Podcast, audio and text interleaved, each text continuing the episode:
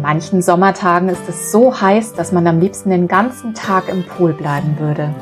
Auch Tieren wird es mal zu heiß. Was sie dann tun und mit welchen coolen Tricks sie für Abkühlung sorgen, hört ihr jetzt.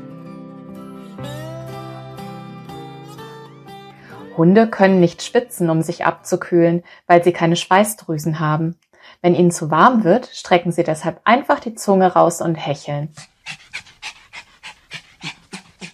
Das machen übrigens auch viele Wildtiere und sogar Vögel. Der Storch hat sich ein Kühlsystem zum Naserümpfen ausgedacht. Er bespritzt seine Beine mit Kot. Der feuchte Kot verdunstet und sorgt so für Abkühlung. Aber bitte nicht nachmachen. Nutztiere schalten bei Hitze einfach einen Gang zurück, um Energie zu sparen.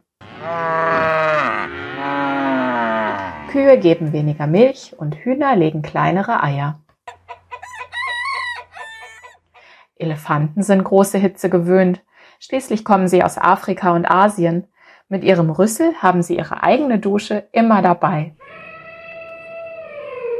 Ziemlich praktisch. Und mit ihren großen Ohren können sie sich prima selbst Luft zufächeln und Hitze ableiten. Auch Hasen und Kaninchen nutzen ihre Löffel als Klimaanlage. Die Ohren sind bei Hitze stärker durchblutet und geben so Wärme ab. Und wenn es doch zu heiß wird, gehen die Langohren einfach in ihren kühlen Bau. Nashörner suhlen sich bei Hitze im Schlamm. Das kühlt nicht nur, der Schlamm ist auch eine natürliche Sonnencreme und schützt vor Insekten. So lässt sich's aushalten.